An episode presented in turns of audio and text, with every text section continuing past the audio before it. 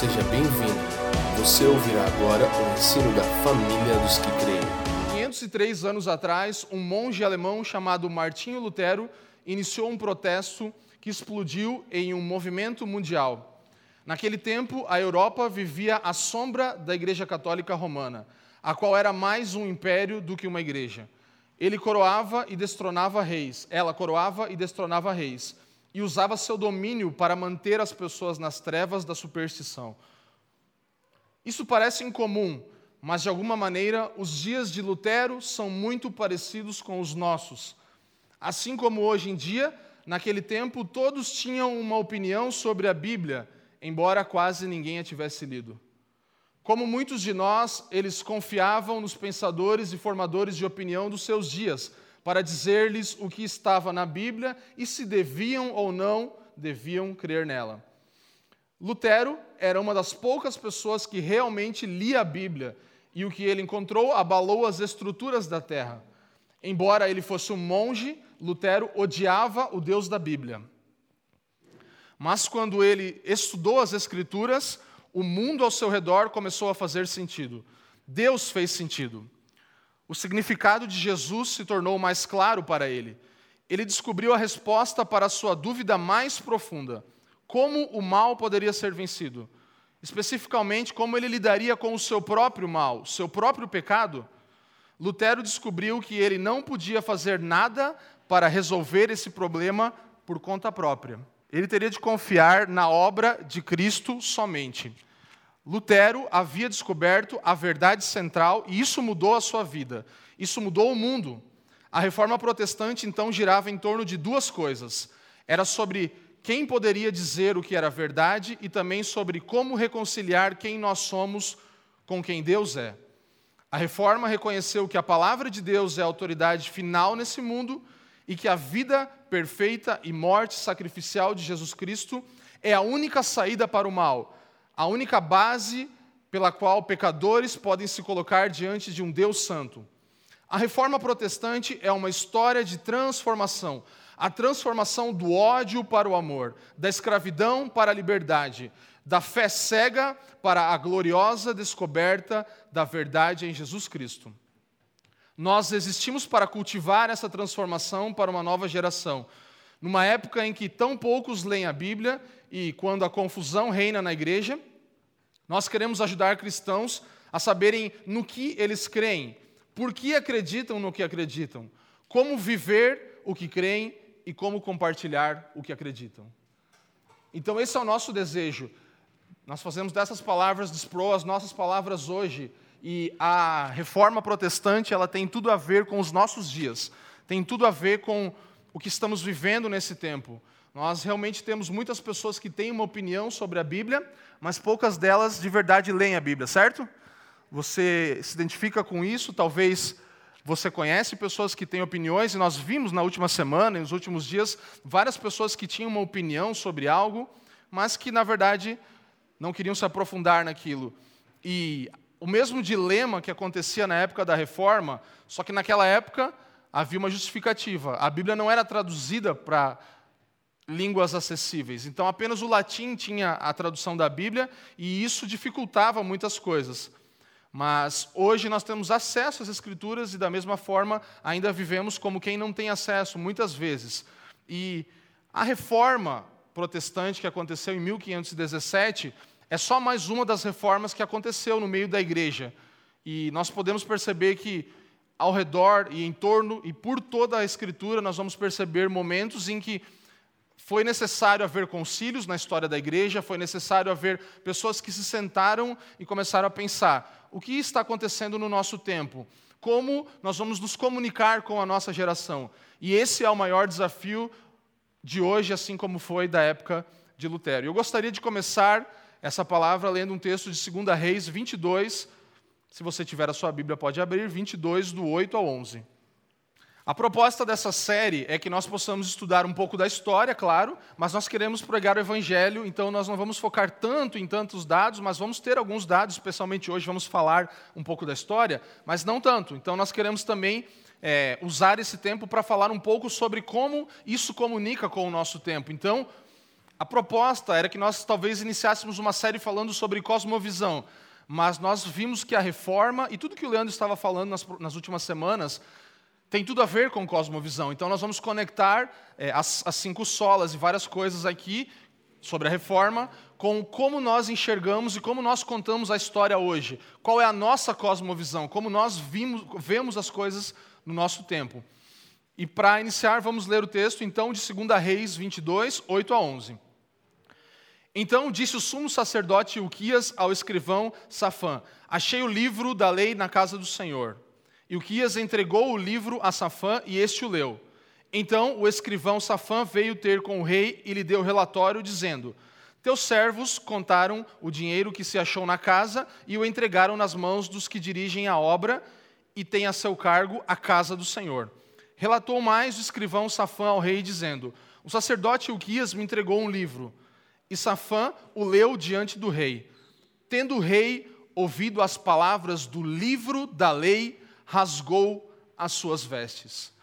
O que acontecia aqui nesse cenário? Rei Josias estava reinando. Rei Josias tinha oito anos de idade quando começou a reinar. Oito anos de idade. Muito novo, começou a reinar. Passaram-se muitos anos, 18 anos se passaram, ele estava com 26 anos e ele começa a olhar para o templo e falar: precisamos de uma reforma, uma reforma física mesmo. Então, ele propõe isso e eles começam a trabalhar nessa reforma. E no meio daquela reconstrução física do templo, e reformando e colocando e tirando coisas do lugar, eles acham um livro. E eles pegam aquele livro e começam a lê-lo diante do, do rei. E o rei começa a chorar e rasgar as suas vestes, porque ele se vê comovido, ele vê a sua vida e vê o que o livro da lei fala, e ele percebe que ele está muito longe disso. Então aqui você percebe que no meio de uma reforma, um livro é encontrado e as vidas das pessoas envolvidas naquilo são comparadas com aquilo que o livro dizia e elas não estavam de acordo. Ainda que no início de seu reinado, Josias foi um bom rei, ele se perdeu em algumas coisas e viu que a sua vida não era compatível com aquele livro encontrado no meio da reforma. Então, assim como aconteceu essa reforma física nesse tempo, nós vemos reformas como a reforma protestante que aconteceu também, onde, no meio de tantas coisas e de um cenário caótico, de um cenário especificamente no tempo de Lutero, que foi um dos protagonistas dessa história, havia muita coisa acontecendo, havia um cenário no meio da igreja cristã, da igreja católica apostólica romana especificamente, que era a, a, a, demonstração do que era a igreja naquele tempo, ainda que haviam remanescentes, nós podemos perceber que as indulgências e os preços que eram pagos e o dinheiro que era levantado para que as pessoas fossem perdoadas dos seus pecados, livres do purgatório, e esse dinheiro todo tinha um fim, que era a construção da Basílica de São Pedro. Então, todo o dinheiro levantado e todas as indulgências indignaram Lutero, mas não só isso indignou Lutero. O que indignou ele principalmente foi a sua própria vida. Lutero tinha uma crise pessoal com ele mesmo. Ele lia a Bíblia, como nós lemos agora o texto de Sproul, ele era um dos poucos caras que lia a Bíblia naquele tempo, e ele via a sua vida e não via compatibilidade em muitas práticas da sua vida. E quem já assistiu o, o filme Lutero aqui?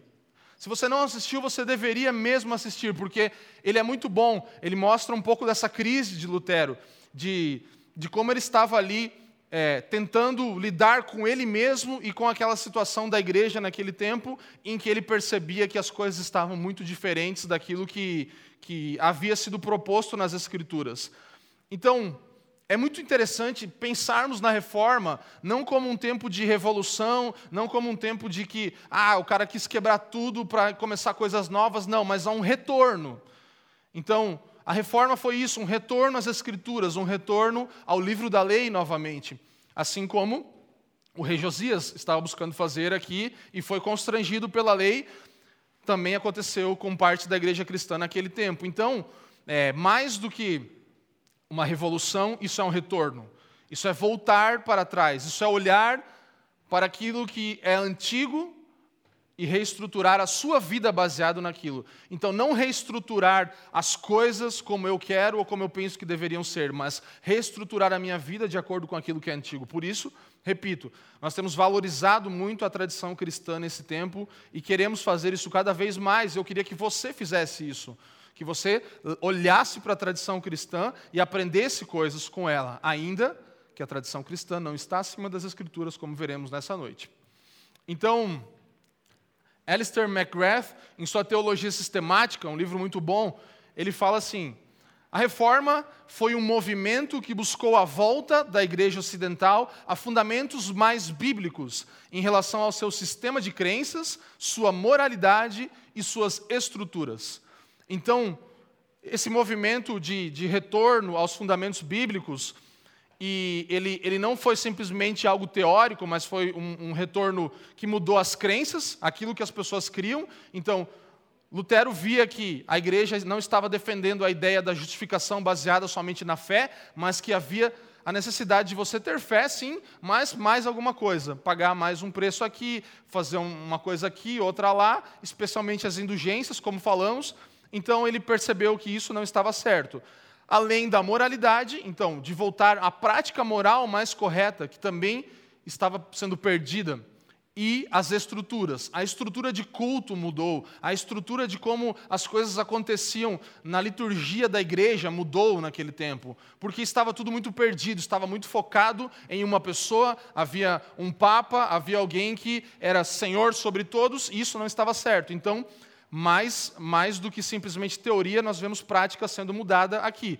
E esse projeto de reforma, pensa num projeto aí, quem já reformou casa sabe como é difícil, né, reformar casa. Você mudar, às vezes, uma porta de lugar é um negócio que você tem que mudar a casa inteira para aquilo, praticamente. E a sujeira que dá, e tudo que dá com uma reforma é muito grande. Então há muito entulho, há muita coisa, mas o resultado final é sempre muito bom e válido. Por isso, aqui nós podemos perceber a mesma coisa, um projeto que, como um todo, tratava de questões fundamentais, mas não só fundamentais em relação à igreja, mas também de ordem social, política e econômica. A, a ordem social, política e econômica da humanidade teve muitos avanços a partir da reforma. Isso é reconhecido por pessoas não cristãs hoje. Nós podemos perceber que muita coisa mudou e nós vamos falar nos próximos, nas próximas semanas aqui sobre algumas coisas de, dessas. E o movimento todo de reforma, nós sempre pensamos em Lutero, né? Sempre Lutero, né? Aquele, aquele penteado bem bonito dele, assim, né? Que é só cabelo aqui e daí tem uma, uma, uma carequinha em cima, né? Aquela coisa moderna, pós-moderna, né? De, de Lutero lá. Brincadeira. Mas, eu sei que vocês estão tão sérios, não estão rindo, mas está tudo bem. É, aquilo ali o, o movimento inteiro não foi simplesmente Lutero que fez, não foi fundamentado em cima da vida de um homem. Essa é uma das grandes coisas da reforma. Então a reforma foi, se você estiver anotando, coloca aí. Reforma foi um movimento heterogêneo. Foi um movimento que envolveu muitas pessoas.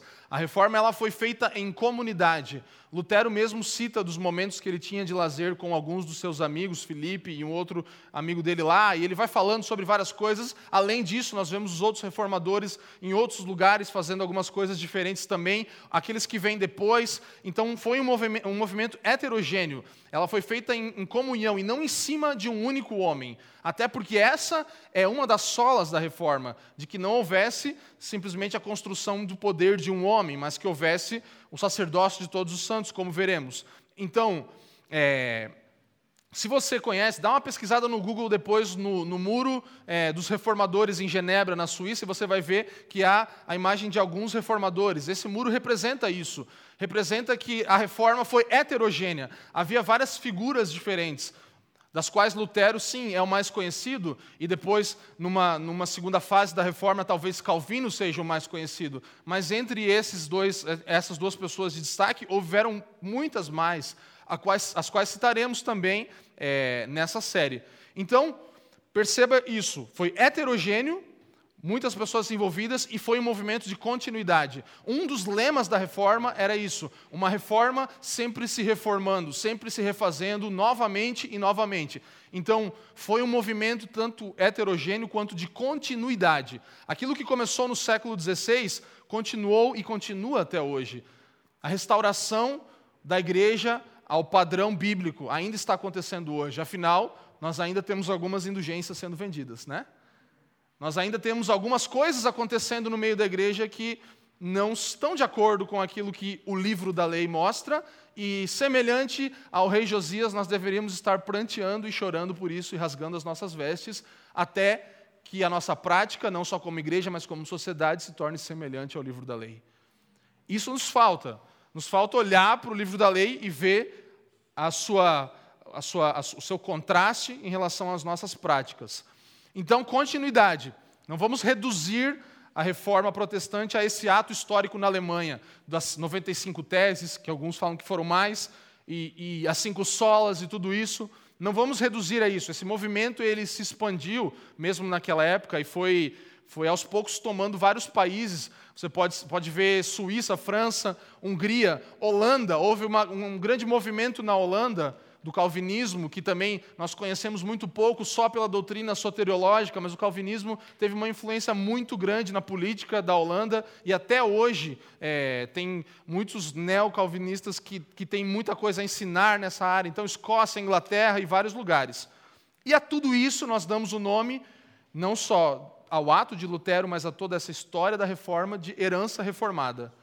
Então nós temos uma herança reformada. Nós, como comunidade de fé aqui, buscamos viver dentro dessa herança reformada. Carregamos isso sabendo que cada um desses homens teve os seus erros. Lutero teve os seus erros, erros gravíssimos, inclusive, muitas coisas ele errou. Calvino teve erros gravíssimos. É, John Hus, John Knox, vários caras tiveram erros gravíssimos na sua história.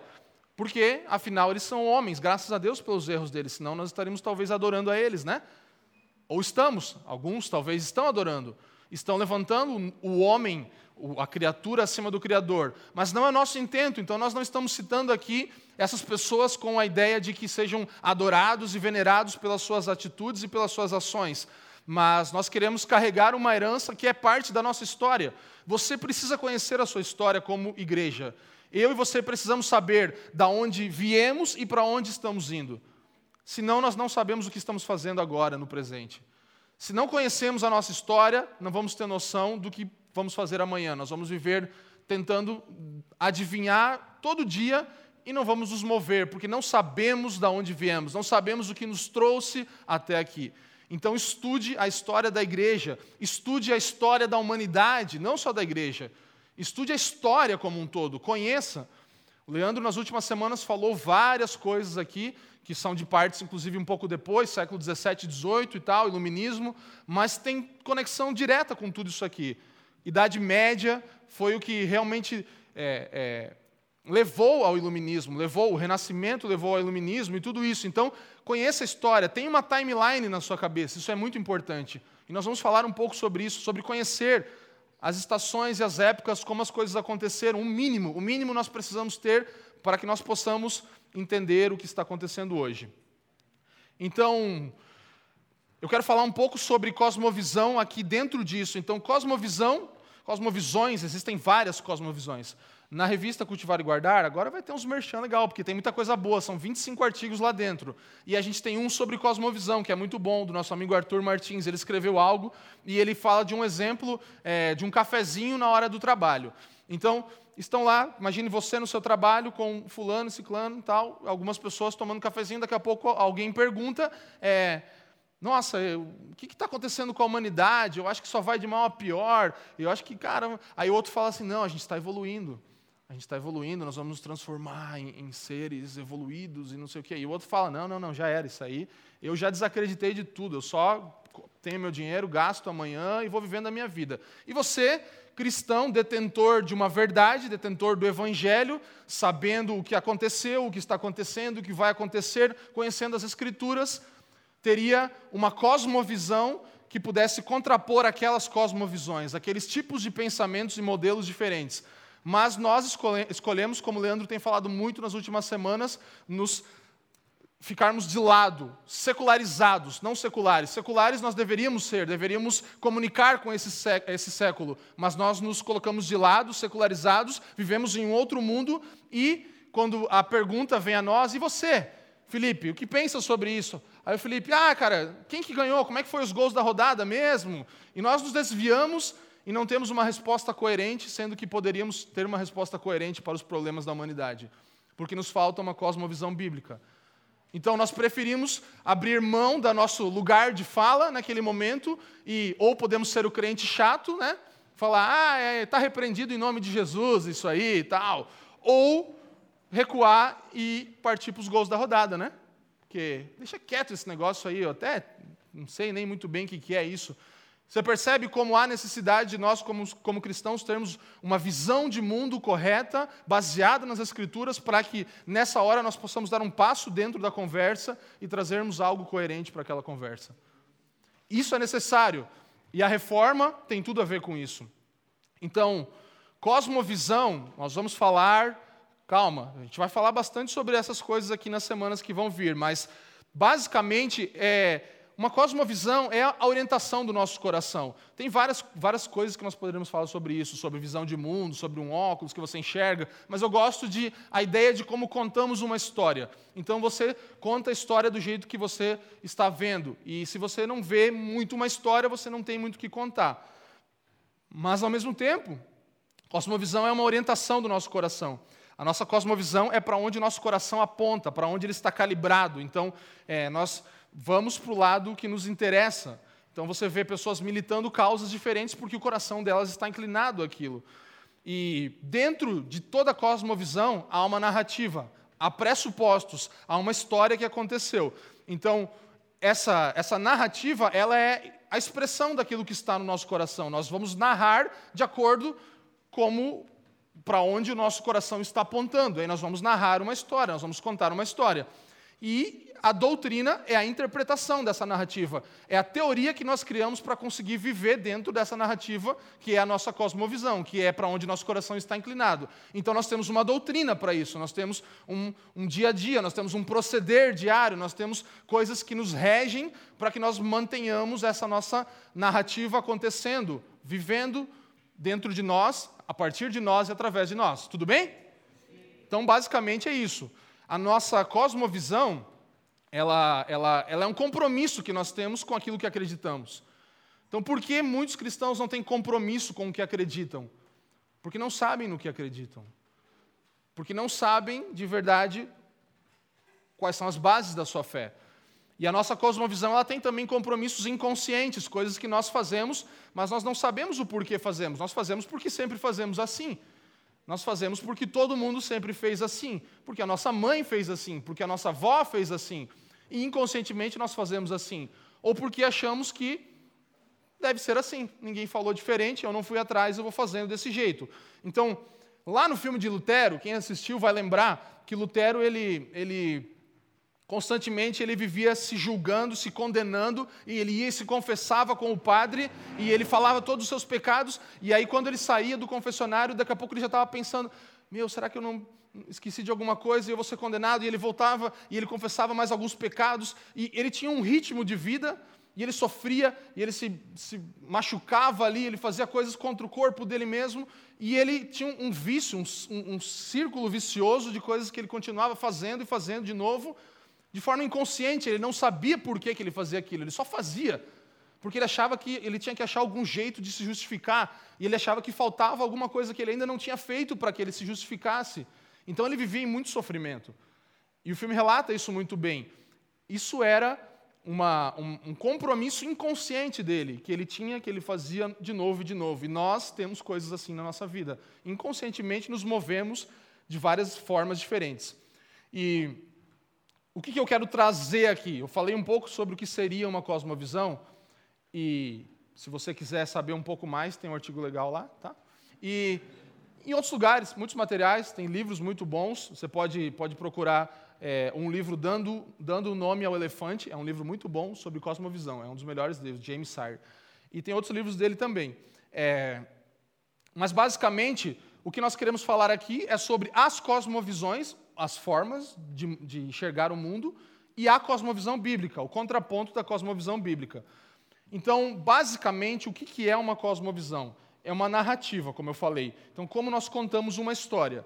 é, uma metanarrativa, ou seja, uma narrativa mestre. Há uma história na Bíblia que deveria guiar todo o nosso proceder, deveria guiar como vivemos na sociedade, como vivemos no trabalho, como vivemos no casamento, na política, como ordenamos as nossas finanças, e tudo isso deveria ser guiado por uma narrativa bíblica, por uma, uma, um fio condutor, uma narrativa controladora que são as Escrituras. A grande história da Bíblia, a grande história de Deus, de como Deus fez todas as coisas. Então, essa história mestre, ela, ela realmente estava sendo destruída na Idade Média e depois no Renascimento, naquela fase, naquela, naquela época toda, e hoje ela está sendo destruída. Todos tentam combater a nossa, a nossa história mestra. A gente tem aquela imagem lá para a gente colocar. Basicamente, nós vamos tentar colocar uma linha de tempo aqui, é, com, algumas, algum, com quatro imagens, sobre o que seria essa, essa nossa, nossa metanarrativa. Então, nós temos aqui, primeiro de tudo, criação.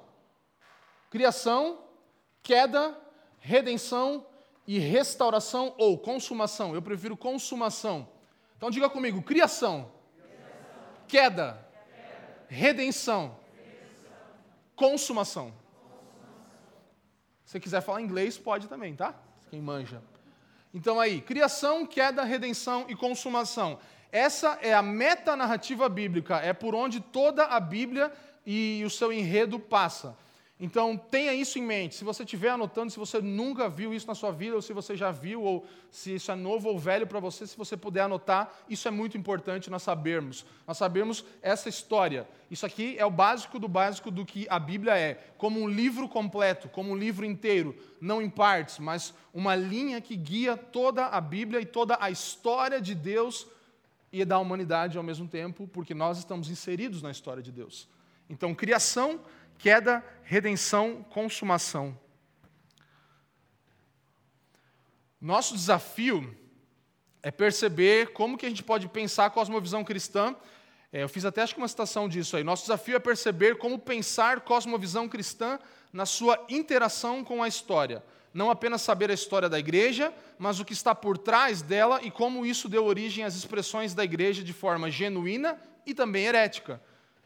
Então, isso deu origem tanto à igreja genuína, a forma certa de se viver igreja, quanto à forma herética, as heresias que nós vemos constantemente se, se proliferando por nosso redor. Né? Então, nosso desafio é perceber como comunicar, como interagir com a história, não só sabendo como foi que aconteceu, mas o que tinha por trás desses acontecimentos. E aí nós vamos conhecer a história da humanidade e vamos enxergar ela a partir desse óculos, que é criação, queda, redenção e consumação. Você tem um padrão para enxergar todas as coisas aqui. Você tem um gabarito que você consegue ver esse padrão se repetindo. Rapidamente vamos lá então. Criação. Tudo bem, gente? Criação. Sim? Gênesis 1 e 2 vai contar a história da criação. Então você anota aí. Criação, Gênesis 1 e 2. É, é muito, muito legal que nós temos feito aqui na ideia da nossa liturgia de domingo, que nós estamos começando sempre com um texto, um salmo, alguma coisa que tem a ver com a invocação. Porque toda reunião de culto, assim como o Leandro falou, do povo no deserto, é, é um chamado de Deus. Nunca é um chamado meu e seu. Nunca nós estamos no centro da história.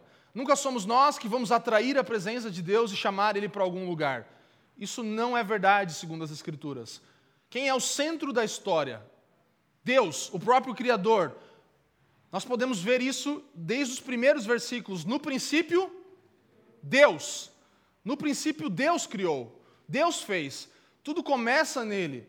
Cristo é autor e consumador da nossa fé, não somos nós que fazemos as coisas. Esse é o grande problema e é o que estava sendo enfrentado por Lutero e pela reforma por aqueles irmãos. O humanismo tinha vindo um pouco antes deles e tinha falado sobre muitas dessas coisas, centralizado o homem de certa forma, mas também subjugado ao homem a um, o homem a um lugar de escravidão. Então, criação fala sobre Deus primeiro lugar, nós precisamos entender que Ele é aquele que nos chama. Nós só estamos aqui porque Ele nos invocou para estarmos aqui. Nós só estamos nesse lugar porque Ele deu uma atitude que falou: Eu permito vocês virem até aqui, me cultuarem e estarem na minha presença. Não está girando tudo ao nosso redor, certo? Então, na criação, nós podemos perceber que Deus, Ele, todo-poderoso, transcendente, cheio de glória e majestade, Ele era suficiente em si mesmo, Ele não precisava de nada, Ele era eterno, Ele é eterno, e, e Ele começou a criar todas as coisas que existem. Ele começou a colocar a Sua mão em coisas que começaram a virar aquilo que nós vemos hoje ao nosso redor. Então, é, as, as galáxias mais distantes foram criadas por ele, tudo aquilo que vemos, toda a natureza, homem, mulher, foram criados por Deus, e tudo o que existe foi criado por Deus. Ele é o criador e sustentador de todos os seres humanos e de todas as coisas, eterno, infinito e imutável, em seu poder, sua sabedoria, em sua glória, em sua bondade. Ele é eterno. Ele criou todas as coisas. Então, aqui surge uma expressão imagodei. Ele criou o homem à sua imagem. Ele fez o homem de acordo com ele mesmo. Todas as, as, as coisas foram criadas de forma perfeita por Deus. Ele deu ao homem inocência e liberdade debaixo do seu governo. Se o homem permanecesse debaixo do seu governo, ele manteria a sua liberdade e a sua inocência. Ele nos deu, nesse momento, também uma responsabilidade, que nós deveríamos governar todas as coisas. Isso tudo faz parte da criação e muito mais. Então, ele criou tudo, ele nos fez a sua imagem, ele nos deu poder para governar. Essa é a primeira parte da história. Em Gênesis 1 e 2, basicamente, é onde nós temos a primeira conceituação da palavra shalom. Havia paz total sobre a humanidade. Tudo estava certo, tudo estava perfeito, redondo. Não só aquela paz que, ai, ah, estou me sentindo tão em paz. Não, era tudo certo. Pensa numa coisa redonda. Pensa numa coisa certinha, aquela coisa que você faz que, que você coloca. É, é, é, a Thaís estava lá em casa, o Rafa, a gente fez a revista, ficou certinho com o negócio do móvelzinho aqui. Ali é shalom. Você passa o dedo assim, daí ficou certinho com o móvel. Nossa, cara, que lindo isso aqui. É, é, harmonia, sabe? É perfeição. É tipo, é você colocar uma coisa em caixa certo. Tudo funcionando perfeitamente. Isso foi a criação de Deus.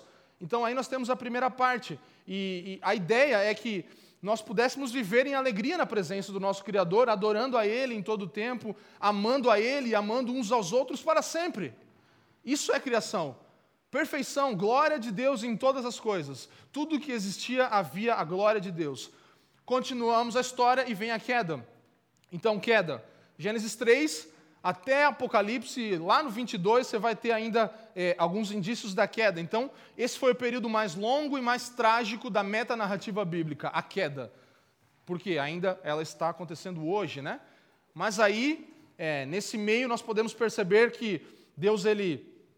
É, Deus não, nesse caso nós entramos. Nós vamos e transgredimos a lei, nos afastamos do Senhor, caímos estamos condenados e aprisionados dessa liberdade que tínhamos, agora aprisionados ao pecado.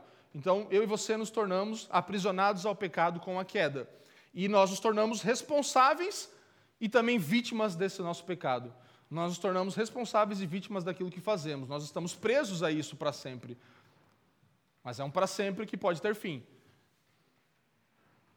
Então há uma grande tragédia. Maldição nos assola e rejeitamos o governo de Deus. Dizemos: não, eu não quero, eu vou viver por conta própria. E essa queda de Adão e Eva representa toda a humanidade, você sabe. Eu e você estamos representados em Adão e Eva, porque faríamos o mesmo no lugar deles ali. Então nós os declaramos inimigos de Deus agora.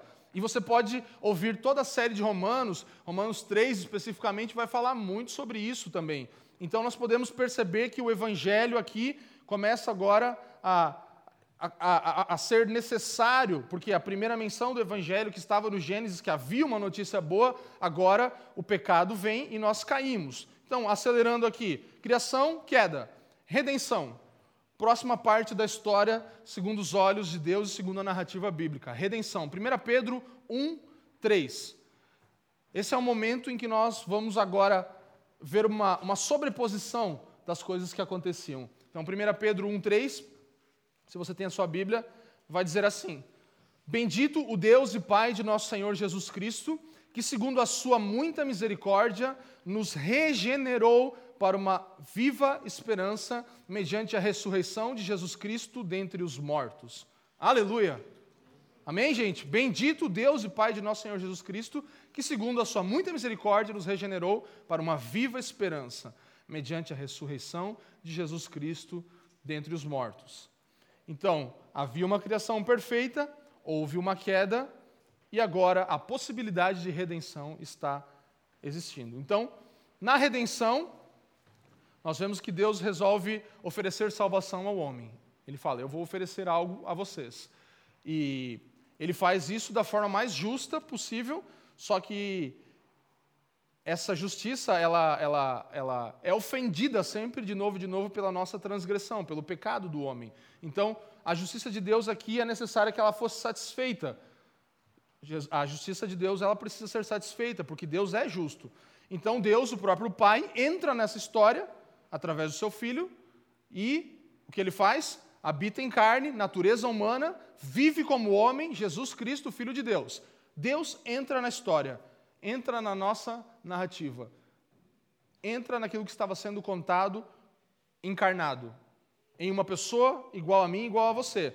Vive como homem e esse homem cumpre toda a justiça de Deus, faz todas as coisas corretamente, a ponto de se oferecer em sacrifício por aqueles que haviam pecado, a humanidade. Então ele justifica os pecadores, é, justifica, justifica os pecadores e, e, e, faz com que nós possamos agora ser regenerados pelo Espírito de Deus e viver em arrependimento e viver em fé, e agora nos reconcilia de novo com Deus e nos torna uma família. Essa é a história da redenção na sua terceira parte, a meta narrativa bíblica na sua terceira parte, redenção. Nós podemos novamente ter acesso ao Pai, nós podemos novamente compor uma família com o Filho. Então, graças a Deus pelo amor de Deus que nos alcança novamente e nos insere na realidade da sua história. Então, Deus ele tem um plano perfeito e ele, a ideia dele é redimir o seu mundo, resgatar pecadores caídos, é isso que Deus quis fazer e ele faz isso do melhor jeito e do jeito que a sua justiça fosse satisfeita. Então, terceira parte, queda. E o final dessa meta narrativa, dessa história, é consumação. Consumação, você pode colocar aí, Apocalipse 21 e 22 vai falar da consumação da metanarrativa bíblica, da história que é contada nas Escrituras. A consumação de todas as coisas. Então aqui nós vamos começar a estudar e ver como nós nos preparamos para a era por vir, e nós vamos começar a, a estudar e conhecer um pouco sobre a realidade dos novos céus e da nova terra, e todas as coisas operando de novo de acordo com os decretos de Deus em sua forma plena agora. Então a história, nossa narrativa, não termina com redenção, termina com consumação.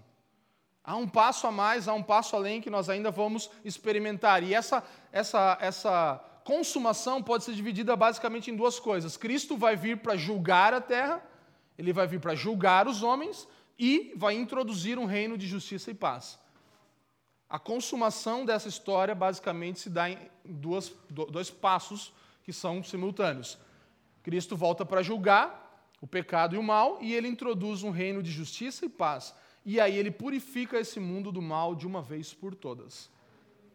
De uma vez por todas, tudo volta ao princípio, a ser como era, e na verdade até melhorado, né? Nós vamos ter os corpos glorificados, então é até um, um, um, upgrade, é uma coisa melhor ainda do que era no início. Então agora nós vamos estar com Deus para sempre. Percebe? É uma história. É uma história com começo, meio e fim que não termina. Né? Começo, meio e fim que não vai terminar. E não tem começo, porque Deus não tem começo ao mesmo tempo. Mas nós entramos em algum momento nessa história, quando fomos criados. É simples. A narrativa bíblica não é complicada de se entender, ela é simples de se entender. E aqui você percebe que nessa história que eu contei, que você conhece, não há dualismos, não há dois mundos diferentes. Nós não vivemos em um outro mundo dos crentes que aconteceu tudo isso e nas outra, numa outra galáxia aconteceu outra coisa. Não. Essa é a história nossa, da humanidade, de todos os homens. Não há dualismo aqui, não há andar de cima e andar de baixo. Nós não estamos em um lugar e toda a humanidade está em outro lugar. Nós não está separado. Nessa história não tem dualismo. Mas em outras cosmovisões você vai ver dualismo, você vai ver separação, você vai ver que uma coisa é uma coisa, outra coisa é outra coisa. Aqui nós temos uma narrativa através da história que tem como fim construir um povo, uma família. Essa é a narrativa de Deus. Sempre foi. Ele sempre quis fazer a mesma coisa. Tudo nessa história tem a graça de Deus.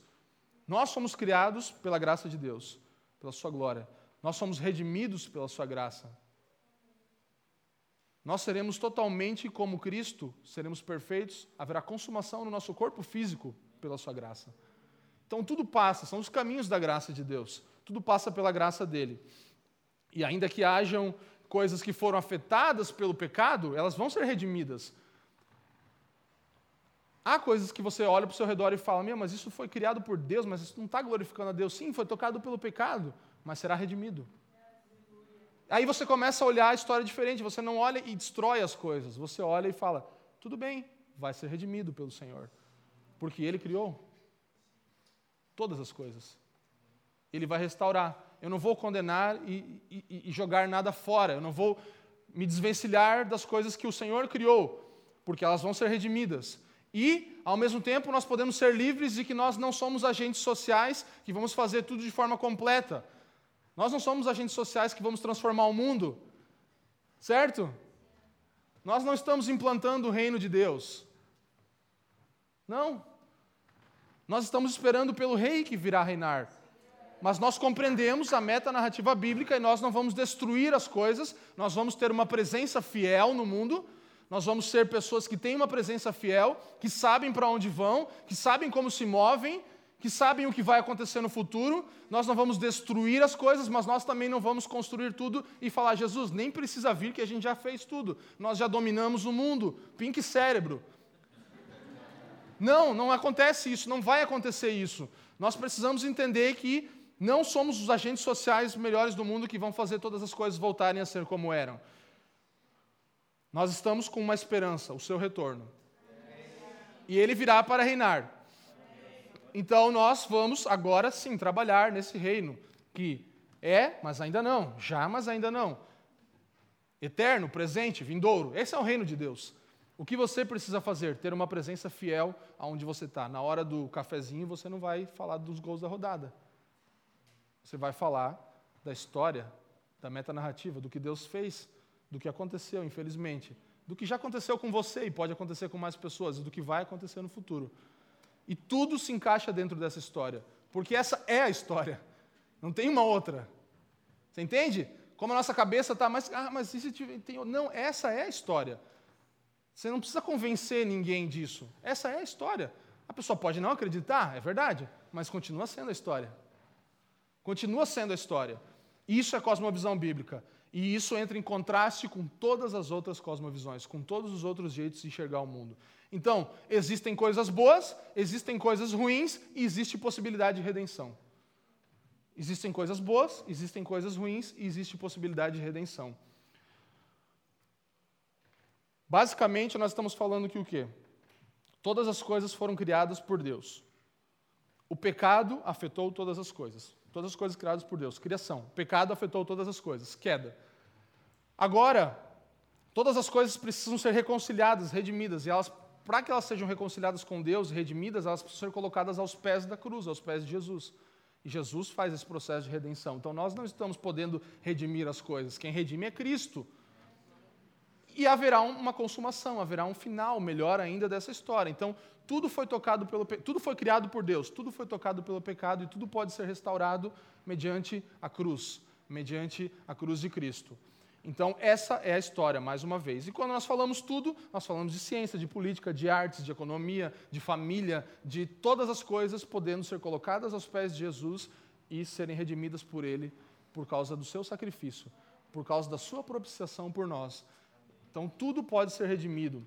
Nós precisamos, sim, agora, é, entendendo isso, confrontar as outras visões de mundo com a cosmovisão cristã. Nós precisamos entrar em confronto, no melhor sentido da palavra, não, nos, não, nos, não, não reduzirmos aquilo que cremos a uma coisa que é de domingo à noite e que não faz sentido para a nossa vida. Nós precisamos, de uma vez por todas, entender que essa visão ela vai entrar em, em choque com todas as outras visões de mundo. E nós vamos nos posicionar em relação a ela, porque ela é a história, ela é a história da humanidade. E essa mudança que eu e você precisamos ter na nossa cosmovisão é a mudança dos nossos compromissos. Os compromissos de uma pessoa são mudados se a cosmovisão é mudada. A inclinação do coração de alguém é mudado se a cosmovisão é mudada, se a compreensão de mundo é mudada. Então os teus compromissos vão, se eles continuam os mesmos do que sempre foram, se as tuas prioridades continuam as mesmas do que sempre foram, é porque ainda você não foi transformado e você ainda não tem uma cosmovisão bíblica, você ainda não consegue enxergar as coisas nessa história.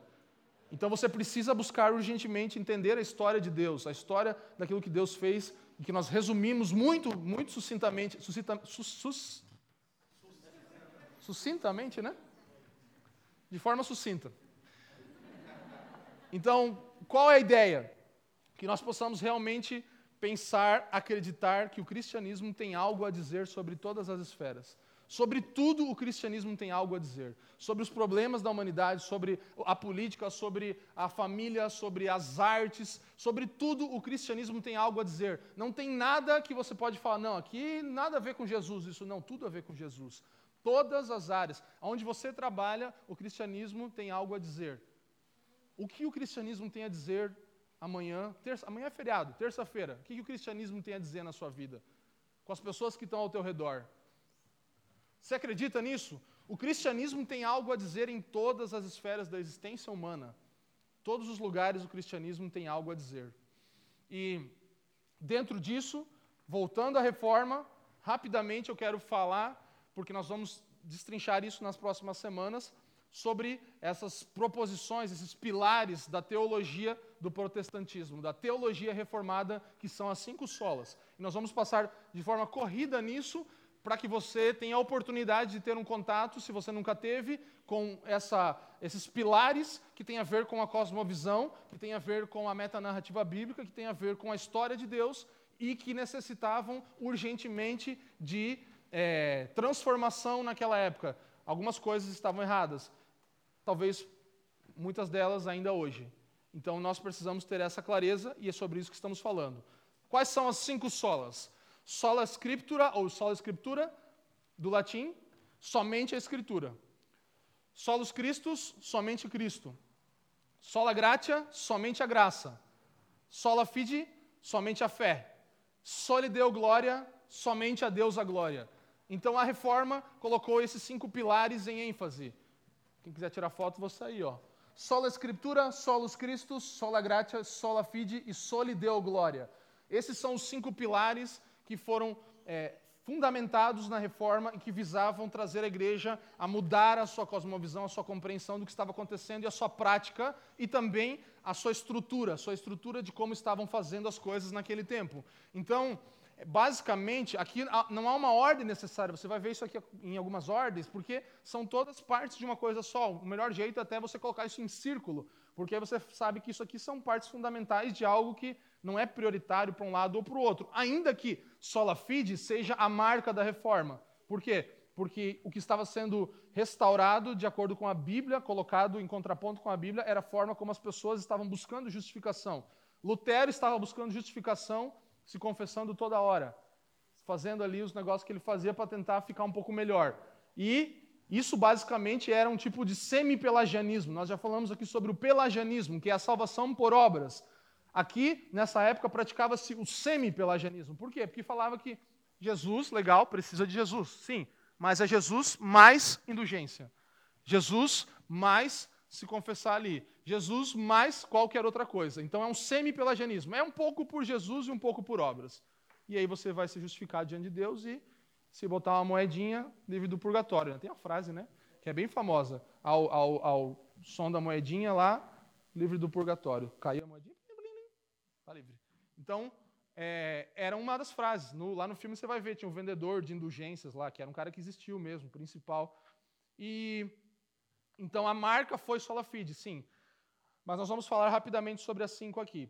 Sola Escritura, somente a Escritura. 2 Timóteo 3, 16 a 17. Como falamos sobre sola Escritura esses dias, né? 2 Timóteo, a não ser que você esteja em outro mundo secularizado.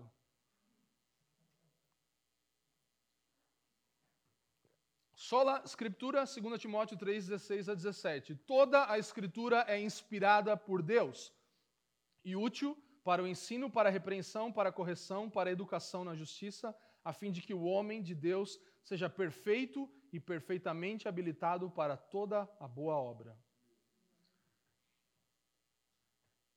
Isso é a Bíblia.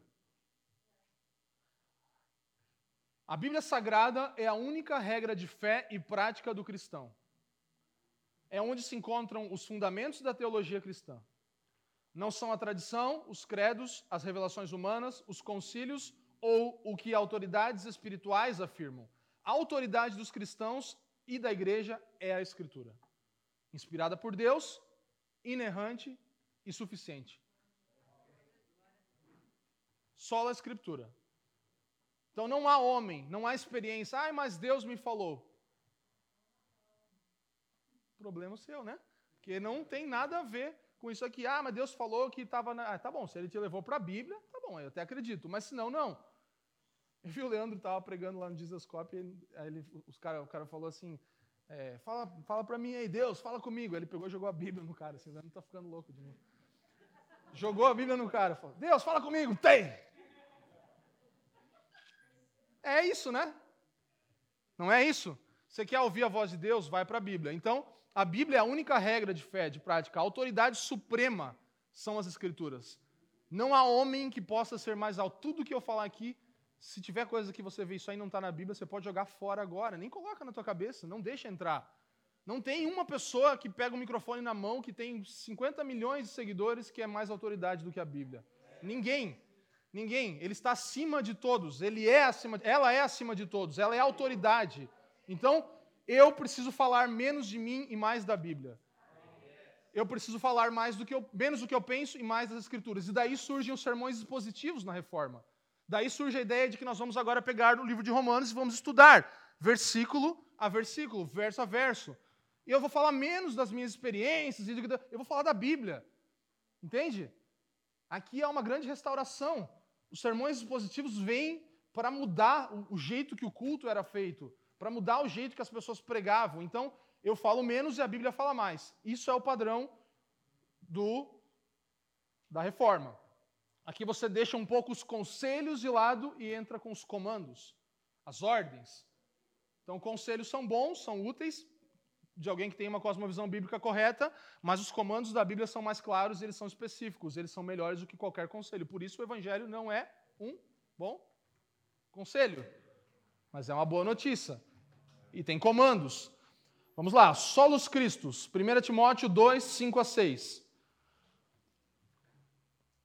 Somente Cristo. Somente a Escritura, somente Cristo. A gente vai provavelmente uma por domingo aqui dessas daí, mas é só para dar uma, um panorama. Solos Cristos. Porquanto há um só Deus e um só mediador entre Deus e os homens, que é Cristo Jesus, homem, o qual a si mesmo se deu em resgate por todos. Testemunho que se deve prestar em tempos oportunos. Esse é um tempo oportuno para testemunharmos que somente Cristo é o mediador. Que não há mais nenhum homem que medie. Aqui, o que é resgatado? Uma das coisas mais importantes que nós celebramos hoje, o sacerdócio de todos os santos. Não acontecia naquela época e ainda não acontece hoje na vida de muita gente. Você precisa de alguém que te leve ao Pai. Esse era um problema. Havia alguém, uma autoridade, um papa, havia um padre, alguém que falava que, que tinha ali o caminho que levava as pessoas a Deus de, diante dentro da cosmovisão deles naquela época. E Lutero e todos os reformadores trazem isso à tona e falam: "Não, gente, é só os Cristos.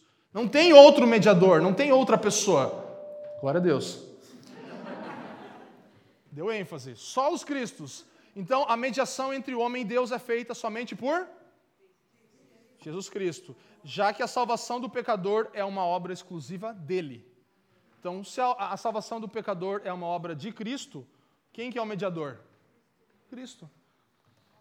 Só que como pensava-se que havia mediadores que pudessem ajudar na salvação das pessoas, então aquelas pessoas também queriam ser aquelas que, que, que davam ordens, né, que falavam. Então, tipo assim, ah, eu vou te. Você vem aqui, você fala comigo e eu vou garantir a tua salvação. Então, me obedece. Faz o que eu estou te mandando também. Você, você criava uma relação ali de dependência. Então, o sacerdócio todos os santos vem aqui, avançando. Sola gratia, ou sola gracia. Efésios 2, 8 a 9. Porque pela graça sois salvos mediante a fé e isto não vem de vós, é dom de Deus, não de obras para que ninguém se glorie. A graça vem para isso, para que ninguém tenha glória própria, para que você não, não por obras nem por nada mais, mas por um presente imerecido receba a salvação. Então só a graça pode fazer isso, só a graça nos dá esse lugar. Então, pela graça somos salvos, não há nada que nós possamos fazer para obtermos o favor de Deus, já que somos pecadores indignos e não merecedores da bondade do Pai. Nós não temos mérito na nossa salvação, amém? amém? Não cooperamos com Deus. Não é semi, é zero nossa parte, tudo dele. Não é uma parte minha, uma parte de Deus, fizemos uma parceria, ele me salvou e vamos embora. Não. Tudo dele, graça, presente, dom, imerecido. A lei, eu, eu, eu ouvi o Augusto Nicodemos falando algo assim, bem legal. Ele falou assim: a lei, ela nos leva a Cristo para justificação. Então você tem a lei. A lei te leva a Cristo para justificação e Cristo te leva a lei para santificação. Por isso a graça não tem espaço para viver o que você, como você quiser, porque a, a graça vai te levar, a lei te leva, Jesus te leva para a graça, né? Como eu falei, a lei nos leva para Cristo, para justificação. A lei vai te levar para Cristo, porque a lei não justifica, Cristo justifica. Cristo faz o quê? Volta para a lei. Para quê? Para a santificação. Então há um, um retorno, há um caminho ali que sempre se faz de novo. A lei leva para Cristo para justificar, Cristo vai justificar e Cristo fala: está aqui, ó, cumpra a lei, agora você pode. Perfeito, né? Redondinho, como na criação, como será no futuro. Vou ter que fazer um curso com o Soares. Vai lá, sola fide. Romanos 1, 16 a 17. Acho que minha orelha cresceu. Pois não me envergonho do evangelho porque é o poder de Deus para a salvação de todo aquele que crê, primeiro do judeu e também do grego, visto que a justiça de Deus se revela no evangelho de fé em fé. Como está escrito, vai. O justo verá por fé.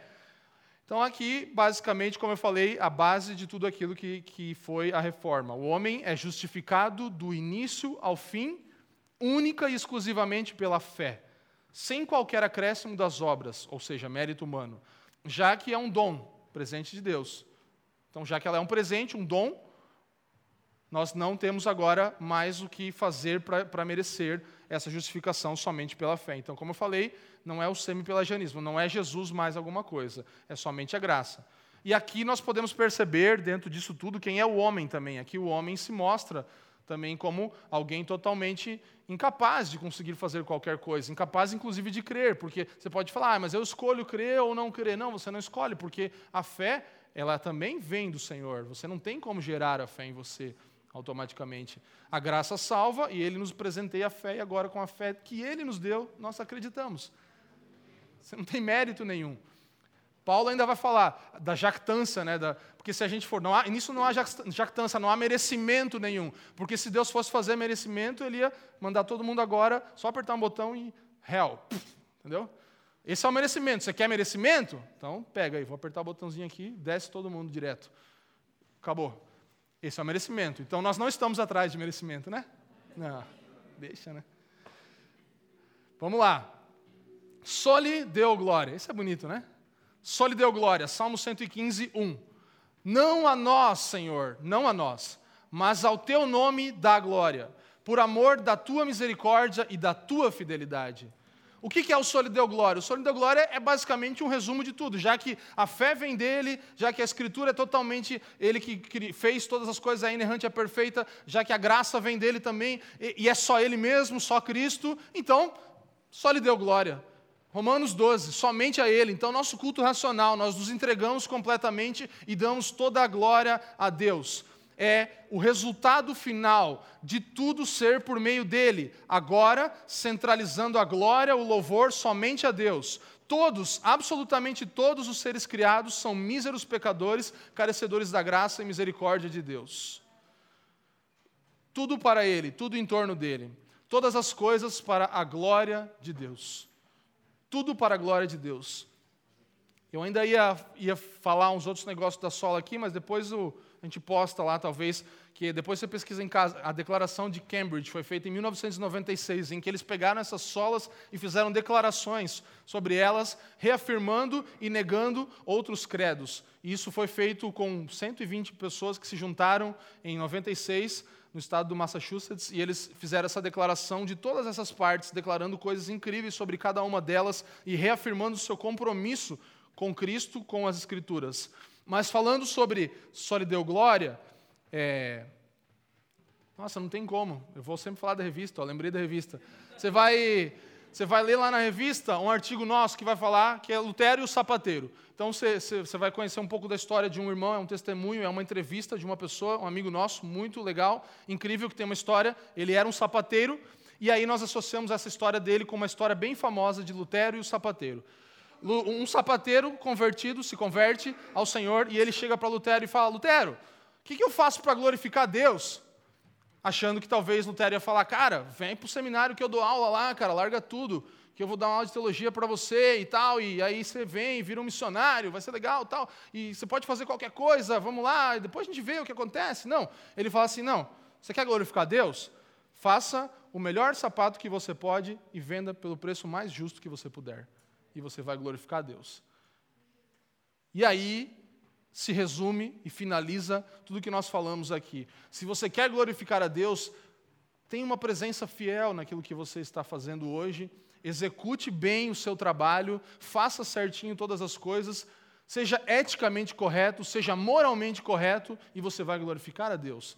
E você vai dar só lhe deu glória, toda glória a Ele, porque não foi você que, que, criou essa profissão, não foi você que tem o dom que você tem, não foi você que fez nada, então não tem como você merecer nada.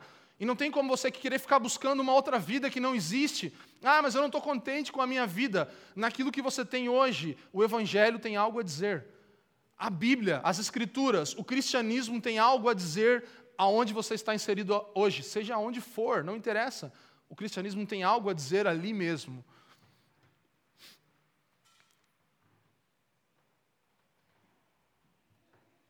Lutero ele fala assim, na conclusão dessa nossa palavra hoje. Ele fala: simplesmente ensinei, preguei, escrevi, escrevi a palavra de Deus, não fiz mais nada.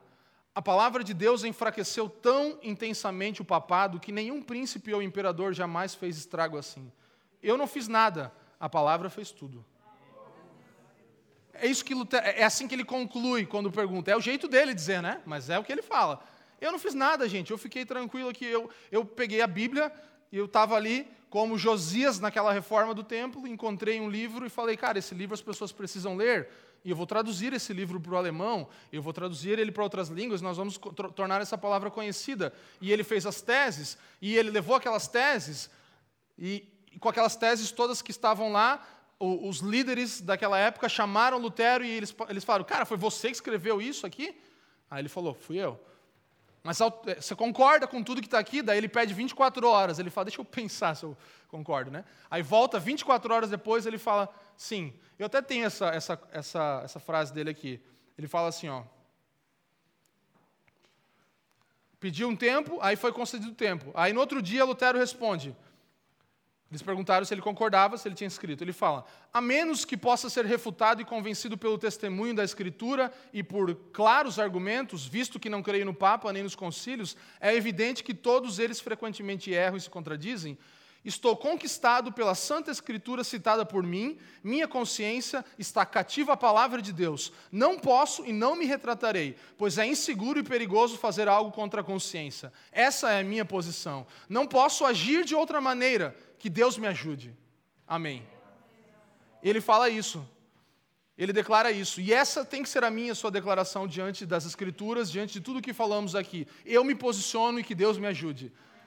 Eu não vou viver segundo a cosmovisão das pessoas ao meu redor. Eu tenho uma, um, um, uma história perfeita, a história certa. Eu sou conhecedor dessa história. E eu vou viver e enxergar o mundo ao meu redor a partir desse olhar e que Deus me ajude.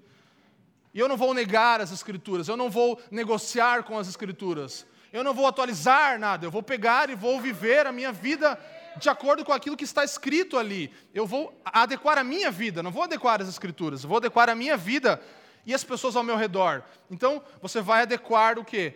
O seu proceder, o seu, a sua consciência, o seu pensamento e toda a sua prática com as Escrituras. Nós precisamos da ajuda de Deus para isso. Por isso Lutero falou, que Deus me ajude. Porque ele sabia que ele estava entrando em algo que iria.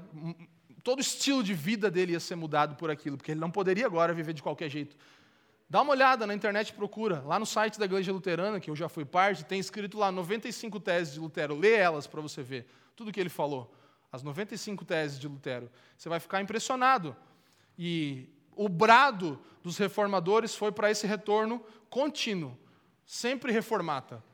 Sempre reformata. Reformando sempre de novo e criar essa consciência em nós e a prática na vida da igreja de que somos justificados somente pela fé, pautados apenas nas Escrituras, centralizados definitivamente em Cristo, vivendo de modo digno unicamente pela graça e dando glória somente a Deus em tudo. É isso. Justificado só pela fé, pautado só na Escritura, centralizado em Cristo, vivendo de modo digno só pela graça e dando glória somente a Deus. Amém? Obrigado por nos ouvir. Para mais informações, visite famíliadosquecreem.com.